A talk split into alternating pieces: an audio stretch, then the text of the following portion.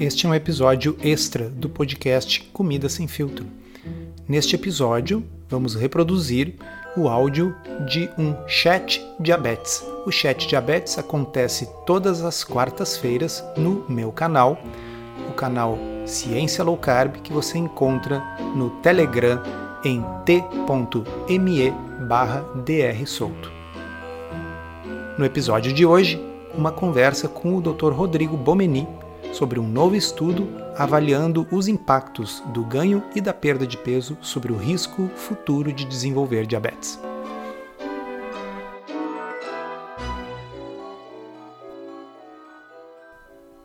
Bom dia a todos. Hoje, 21 de julho de 2021, mais um chat diabetes. Tudo bom, Rodrigo? Tudo bom, de volta depois de umas férias forçadas. É um prazer estar de volta aqui para a gente discutir temas relacionados ao diabetes.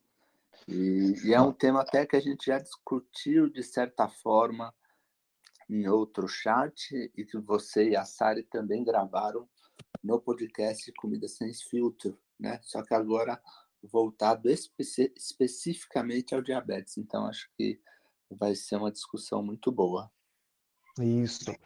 A ocasião em que a gente discutiu isso na outra vez foi baseado numa postagem que você tinha feito no Instagram e que a gente achou muito legal e a postagem dizia assim que era preciso emagrecer, mas não era preciso ficar magro, né?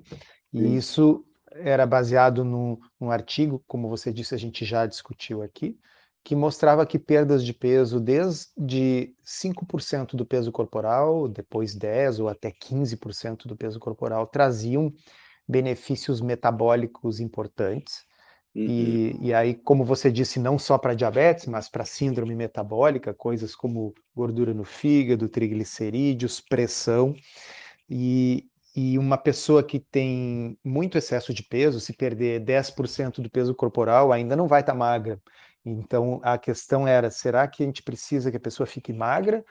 Uh, e a resposta é, do ponto de vista médico, não. A gente precisa que ela melhore. A perda de peso ela é necessária para coisas como essas, mas a pessoa uhum. não precisa perder todo o peso que tem em excesso. Nós fizemos Sim. realmente um, um episódio do podcast Comida Sem Filtro sobre esse assunto. Quem quiser dar uma, uma, conferida lá, quem ainda não segue o podcast, é só botar na busca de qualquer plataforma aí Comida Sem Filtro podcast, vocês vão encontrar.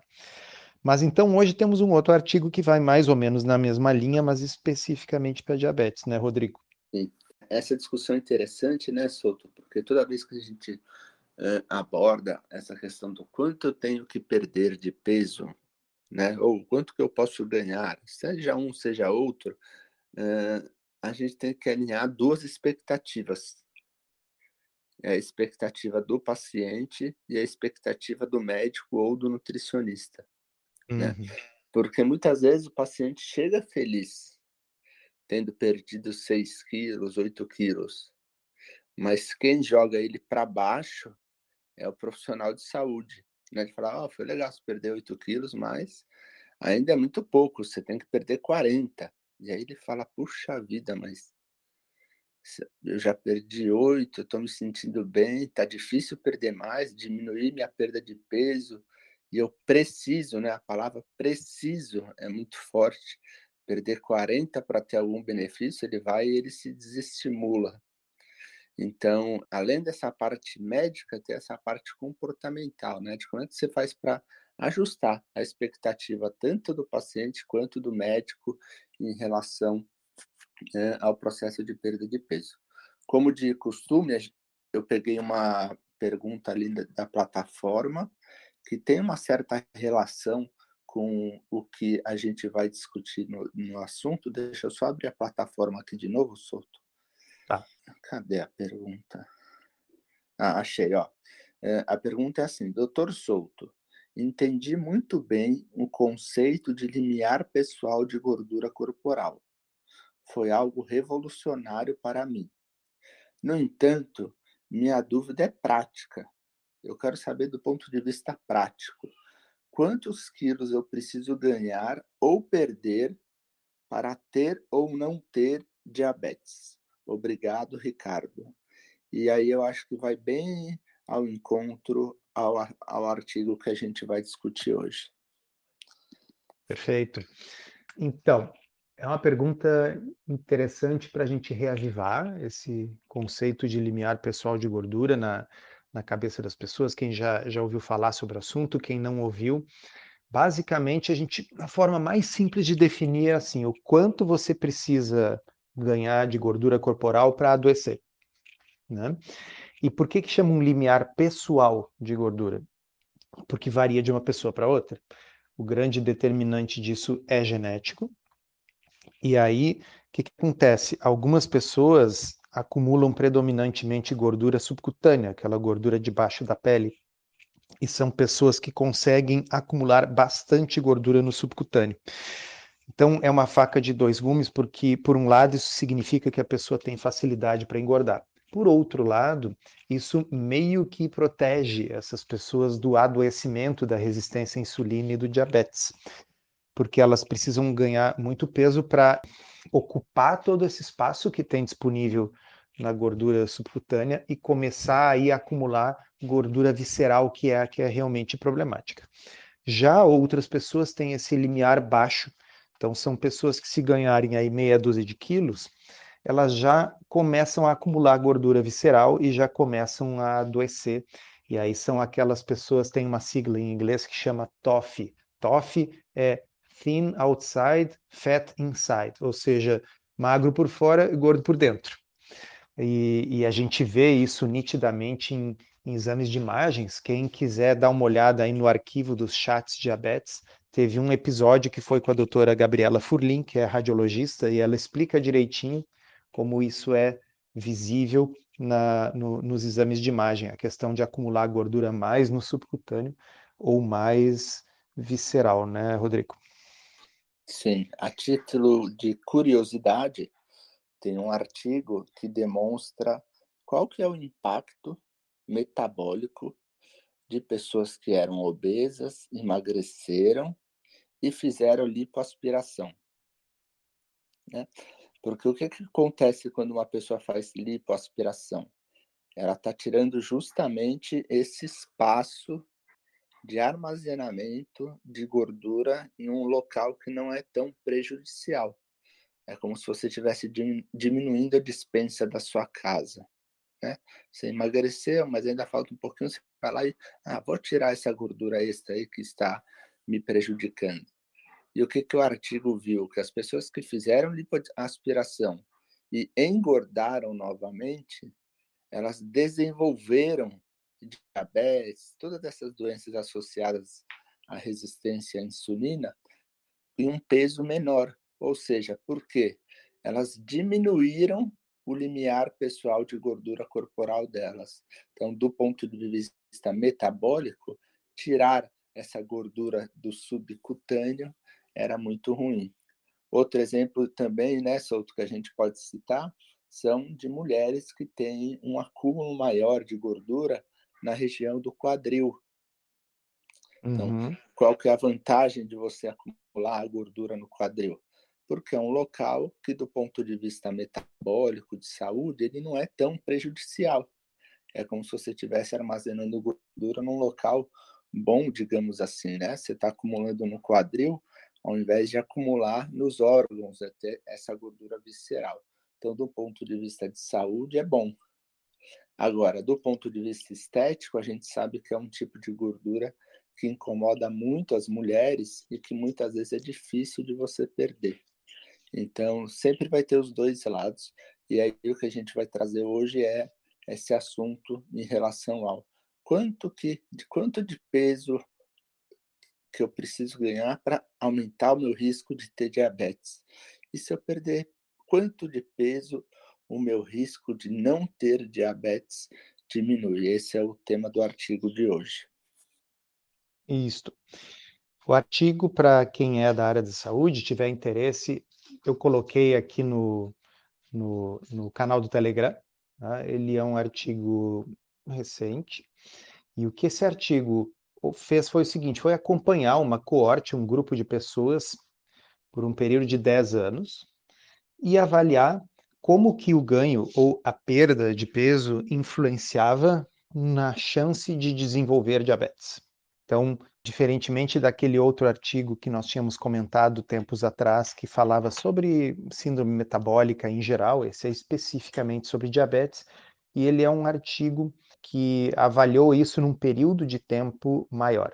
E os dados mais importantes que eu achei aqui, mais interessantes, foi o seguinte: olha só, pessoal. O ganho de peso anual durante 10 anos foi maior naquelas pessoas que se tornaram diabéticas comparado com as que não se tornaram, para todas que tinham um índice de massa corporal menor que 35. Um, então, 30 já é obesidade, né? Então, para quem já é bastante obeso, não faz tanta diferença, mas para quem não era e está ficando, aí realmente o ganho de peso anual aumenta o risco de diabetes. E aí vamos para os números.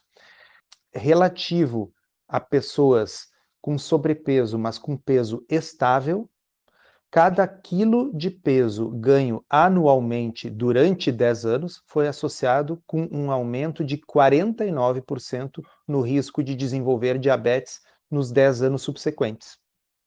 Por outro lado, cada quilo de peso perdido anualmente, então cada 1 quilo de peso perdido anualmente durante 10 anos, foi associado com um risco 33% menor de diabetes nos 10 anos subsequentes. Muito interessante, né, Rodrigo? Porque realmente são, é um efeito muito grande para perdas ou ganhos relativamente discretos, né? Exato, exatamente. E, e, e, é importante que o profissional de saúde saiba disso. É claro que é importante que o paciente saiba também, mas dos pacientes que estão aqui, quem são 80, 70 pessoas, mas para o profissional de saúde, às vezes isso é muito importante, porque o paciente faz a dieta ali por um, dois meses e perde dois, três quilos. E isso muitas vezes é visto como uma derrota, como algo muito ruim, ter perdido só dois quilos em dois meses, que seja um quilo em um mês. Né? Eu sempre brinco, solto, que a melhor forma de você se motivar em relação à perda de peso é você multiplicar por 12 aquilo que você perdeu em um mês. Misto. Então, às vezes o paciente fala, ah, doutor, mas eu só perdi um quilo em um mês. Aí eu falo, olha, mas eu atendi uma paciente agora que perdeu 12 quilos em um ano. O que, que você acha? Nossa, eu acho demais, doutora, esse é o meu sonho. Aí eu falo, então multiplica por 12 o que você perdeu. Né? Foi um quilo por mês. Se você mantiver uma perda de peso assim em um ano, vão ser 12 quilos. Então, veja que pequenas perdas trazem grandes, grandes, grandes benefícios. É, e é claro, né, Souto, a gente sabe que as pessoas, é, muitas vezes, elas se preocupam com a saúde, claro, é, muitos vêm por causa do diabetes em si, por causa de uma alteração laboratorial, mas a gente sabe que muitos também querem emagrecer por questões estéticas, e aí, às vezes, um, dois quilos não é o suficiente para que essa pessoa atinja o objetivo estético dela. Mas é importante que ela tenha em mente que, para a saúde dela, isso foi um grande benefício. É, existem alguns ditados que já são meio abastardados de tanto que são usados, mas eu acho que eles traduzem uma certa verdade. Tem aquele que diz assim: qualquer caminhada de mil quilômetros começa com o primeiro passo. Né? Então, não importa que essa pessoa precise perder bastante peso, ela vai passar por um momento em que ela inicialmente perdeu pouco, obviamente, né? Quer dizer, faz parte do processo de atingir esse resultado. E isso que você falou de multiplicar por 12, eu faço seguido também, e, e, e é uma forma da pessoa conseguir pensar num, num horizonte um pouquinho mais distante, porque, veja, eu entendo que nas estratégias de alimentação tradicionais para perda de peso, o que, que eu quero dizer com isso? Aquelas que são baseadas em restrição calórica pura e simples. Uh, nesse tipo de estratégia, a pessoa passa fome, é, uma, é um negócio mais sofrido, de modo que a pessoa não pretende fazer restrição calórica puro e simples como estilo de vida para sempre. E, portanto, a pessoa tem pressa, né? Quando que vai acabar esse suplício? Quando que vai acabar esse sofrimento? Na low carb, eu penso que o raciocínio é completamente distinto. basicamente o que eu costumo perguntar para os pacientes depois de um mês, né, a minha primeira pergunta não é assim, ah, quanto peso perdeu? É assim, tá passando fome? Tá, tá sofrendo? Tá sendo difícil? Em geral, a resposta é não, né? Não estou passando fome, pelo contrário, tenho tido menos fome. E aí, isso para mim é o que vai definir no, no, longo prazo, porque aí tanto faz, né? Se a pessoa está perdendo um quilo por mês, ou um pouco mais, ou um pouco menos, porque aquilo pode ser mantido por tempo indefinido, e aí o tempo passa a trabalhar não contra, ele passa a trabalhar a favor. Né? Então, repito, se a pessoa está usando uma dieta de shakes, se ela está contando calorias e comendo 1.200 calorias por dia, é impensável para essa pessoa que tudo bem que seja devagar, porque daqui um ano você vai ter emagrecido um monte, né? A pessoa não consegue suportar isso por um ano, é, é, é humanamente impossível. Agora, se você está comendo comida de verdade, coisas que você gosta, aprendendo um pouquinho com a culinária low carb, a substituir coisas que você está retirando por outras que você gosta tanto quanto, e, portanto, você não está com fome, não está sofrendo, aí eu acho que a gente falar assim, olha, vamos multiplicar por 10, por 12, para ver quanto que isso significa, é plenamente justificável, concordo 100%, Rodrigo. Sim. E aí só um detalhe que eu acho que vale a pena ressaltar, pessoal, quanto mais perto do seu peso máximo, mais fácil vai ser a perda de peso quanto mais perto você está do alvo, mais lenta vai ser a sua perda de peso. Eu digo isso porque hoje as pessoas têm é, uma certa mania, acho que até por causa de, das redes sociais, de comparar tudo, né, Souto? Então, compara tempo de jejum, ela faz 16, eu faço 18, a outra faz 20, é, também compara peso, mas ela perdeu 12, eu perdi 8. E, e, são coisas diferentes, né? Uma pessoa que sai de um peso de 130 quilos, para ela perder um, dois quilos, é muito mais fácil do que uma pessoa que sai de 80 quilos, né? Com certeza. Se essa pessoa de 80 quilos, aliás, e, e ainda, se essa pessoa de 80 quilos já teve 130 quilos, puxa, para ela perder mais um, dois, três quilos, acaba sendo muito mais difícil. Então, é, eu sei que é difícil, né? E aí, de novo, parece aquelas frases clichês e tal, mas evitem essas comparações, porque essas comparações entre pessoas, elas tendem a não, a não ser muito justas e reais, porque os contextos são muito diferentes. E como o contexto é diferente, o resultado acaba sendo muito diferente. Aí essa comparação, ao invés de te ajudar, acaba gerando mais frustração e abandono do tratamento, que é o que a gente mais luta para evitar, né? Porque qual que é o grande problema que a gente vive solto no tratamento do diabetes, da obesidade, muitas vezes?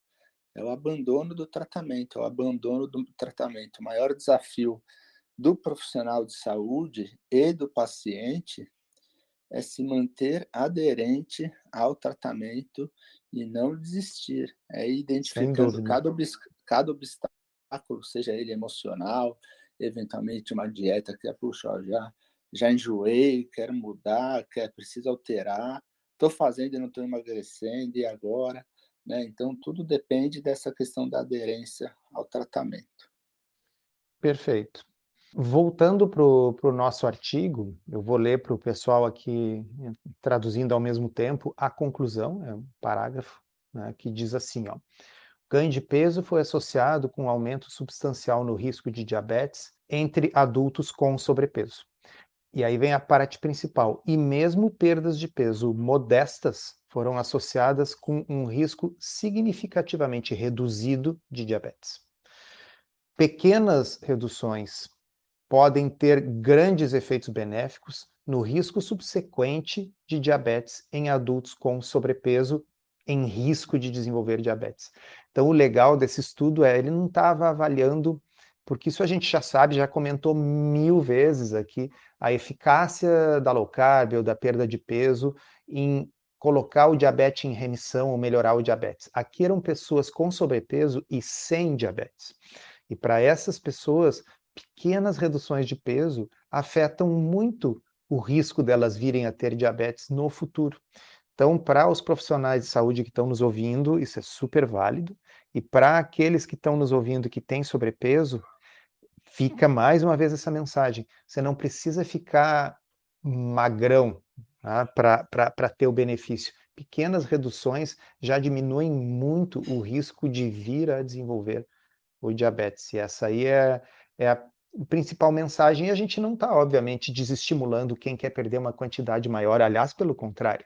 Mas saber que aquele primeiro resultado, que como você disse, né, Rodrigo, a pessoa diz assim, não, mas para chegar no meu objetivo, puxa, tem tanto ainda para perder. Tá, mas esse primeiro resultado, esses primeiros dois, três quilos que você perdeu, uh, mesmo que não tenha o um resultado estético ainda, eles já estão diminuindo numericamente muito o risco de vir a desenvolver diabetes no futuro, ou seja, já é válido do ponto de vista médico, né? Perfeito, perfeito. Vamos chamar alguém para tirar sua dúvida, participar ou dar seu depoimento? Vamos. Dá tempo? Dá, dá tempo sim. Ela aqui, ó. Tem a Lise, que levantou a mão aqui. Bom dia, Lise, tudo bom? Bom dia, doutor Souto, doutor Rodrigo. É uma honra poder falar com vocês, eh, porque eu sou muito grata a vocês, a Sari. Eu participei da turma da diabetes Assunção e também do, ah, legal. do podcurso, né? E me ajudou muito, transformou minha vida. Eu sou um pouco diferente desses pacientes que vocês falaram, porque eu vinha só ganhando peso, ganhando peso, ganhando peso, como vocês falaram. E quando eu descobri vocês, eu pensei, bom, se eu parar de ganhar peso, eu já estou ótima. E acabou uhum. que parei, né, emagreci, claro que não tanto, mas estou muito feliz com, com isso, né? Mas a minha pergunta de hoje é assim, a minha mãe tem quase 80 anos, diabética tipo 2, tem hipertensão, esteatose, né? E aí, no último domingo, ela teve um pico, né, de pressão alta. Enfim, tomou remédio, Uh, e ontem eu liguei para ela, né, para saber como é que ela estava. Aí ela disse assim: "Ah, eu tô bem, minha filha, já tô, né, não tenho mais a, a minha pressão normalizou, já tirei todo o sal da comida e os embutidos". Daí eu falei: "Mãe, e a farinha e o açúcar, né?". Ela falou assim: "Ah, isso, na verdade, pressão alta é sal, minha filha". Aí eu me veio a imagem na cabeça, eu acho que é o doutor Souto que usa de um cachorrinho latindo para uma árvore, onde é que tem tem uma com os gatinhos, outra sem ninguém, ela está latindo para a árvore errada, né? Isso que eu fiquei com impressão da minha mãe, ela toma glifage e o que eu penso, talvez que eu ache, que a hipertensão ela vai controlar diminuindo o sal e que o glifage vai resolver a questão do diabetes. E eu tenho medo que ela evolua, sabe? É, por uma coisa pior. E eu queria, assim, a opinião de você sobre isso. Obrigada. Muito bom, Liz. E, e realmente é, é, boa lembrança. É um, é um slide que, que eu achei na internet e era bem isso. Tinha uma árvore cheia de gatinhos, tinha uma outra árvore sem nada e o cachorro estava latindo para a árvore errada. Eu acho que é, é, é, bem, bem essa situação. Veja, existe um, um grupo de pacientes, e é uma minoria, que são sensíveis ao sal. Significa que realmente reduzindo o sódio, esses pacientes vão ter uma redução da pressão. A maioria das pessoas com hipertensão, se você reduz o sódio, o fato é que a pressão não muda muito. E não é difícil a gente fazer o teste, né? Quem é hipertenso e quer saber se é sensível ao sal ou não, faz uma dieta de baixo sódio por uma semana e controla a pressão diariamente depois a, a, dieta com sódio normal por mais uma semana e controla diariamente. Para esse percentual que é sensível ao sal, vai fazer uma grande diferença. Para os outros, não. O que acontece é o seguinte: como, como muita outra coisa, a quantidade de sódio que o nosso corpo retém está, pelo menos em parte, sob controle do hormônio insulina. Então, pessoas que têm resistência à insulina têm insulina mais alta, né? Porque o pâncreas está tentando compensar porque a insulina já não funciona direito naquela pessoa pelo excesso de peso, e aí o pâncreas produz mais insulina. Então, são pessoas com níveis elevados de insulina mesmo em jejum. E um dos efeitos da insulina é sobre o rim, é reter sal, reter sódio no rim. Então, a solução proposta de manter a pessoa comendo tudo aquilo que faz a insulina dela permanecer alta, que a mantém doente, e aí restringir aquilo que é uma consequência do problema, que é o sal, Uh, eu realmente acho, concordo com você, é latir para a árvore errada, porque o que a gente vê é que à medida que as pessoas reduzem a síndrome metabólica, a resistência à insulina, perdem peso, e os níveis de insulina vão baixando, o que acontece é que a pessoa elimina o excesso de sódio na urina, porque já não está com a insulina tão alta. E, aliás, né, Rodrigo, às vezes a gente precisa, inclusive, instruir esses pacientes a consumir mais sal, porque senão eles passam a ter os efeitos do sódio baixo, como dor de cabeça e quedas de pressão, né? Sim, e se for o início da low carb, além de fazer isso, a gente às vezes tem que reduzir o antihipertensivo, principalmente idosos. Então, às vezes, é, realmente é o oposto na low carb. Agora, algo que você pode fazer, Lise, eu não sei se você se lembra, o curso, quando o, curso do Diabetes à Solução, ele é feito por, por pessoas que têm diabetes ou interesse em diabetes, né? É, então, por exemplo, seu caso fez, você fez por você, fez pela sua mãe, mas também por profissionais da área da saúde.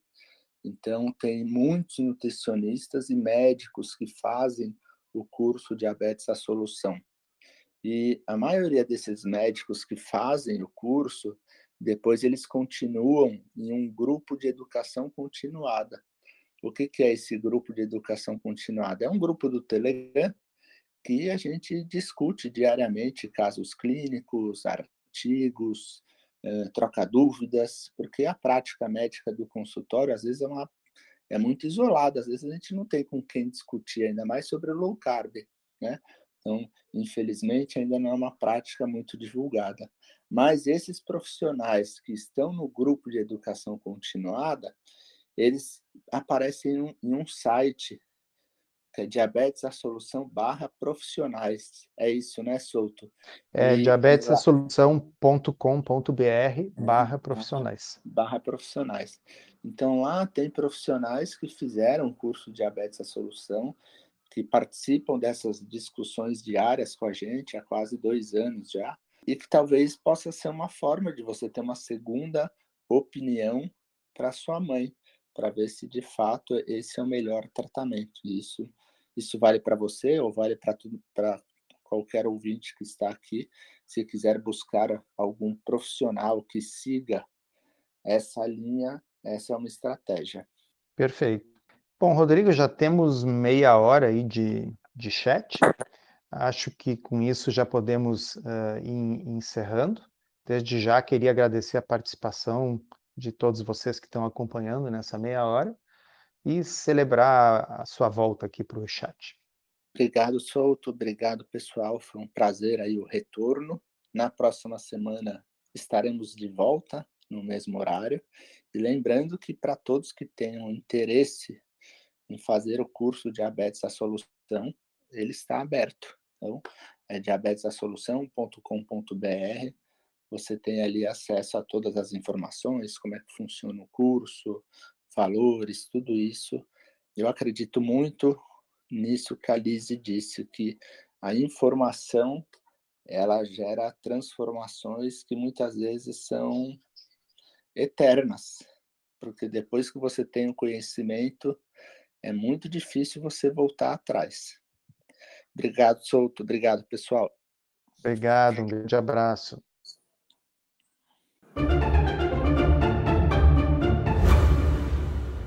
Encerramos assim esse episódio do Comida Sem Filtro, que foi idealizado, roteirizado e produzido por nós. Se você gostou, divulgue para os seus amigos e inscreva-se na sua plataforma preferida para não perder nenhum episódio.